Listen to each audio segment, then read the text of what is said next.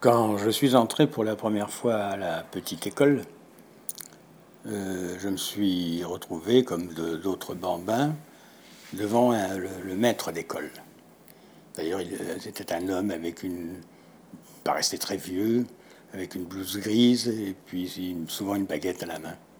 Il fallait l'appeler maître.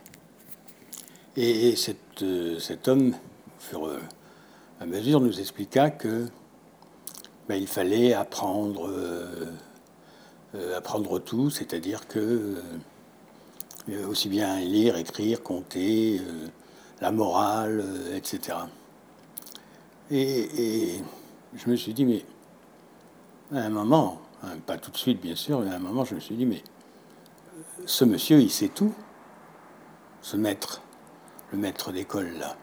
Il, sait tout, lui, il sait déjà lire, il sait compter, il sait faire une soustraction, il sait écrire sans faute, il sait où se trouve le fleuve Zambèze, il sait, combien, euh, à quelle vitesse va la lumière, et, donc euh, ben, ça devrait être le maître du monde. Et en fin de compte, c'était simplement un petit maître d'école dans une petite école euh, de campagne ou de ville. Enfin, moi j'étais à la ville à l'époque, mais il m'a semblé tout petit. Il a rapetissé devant moi.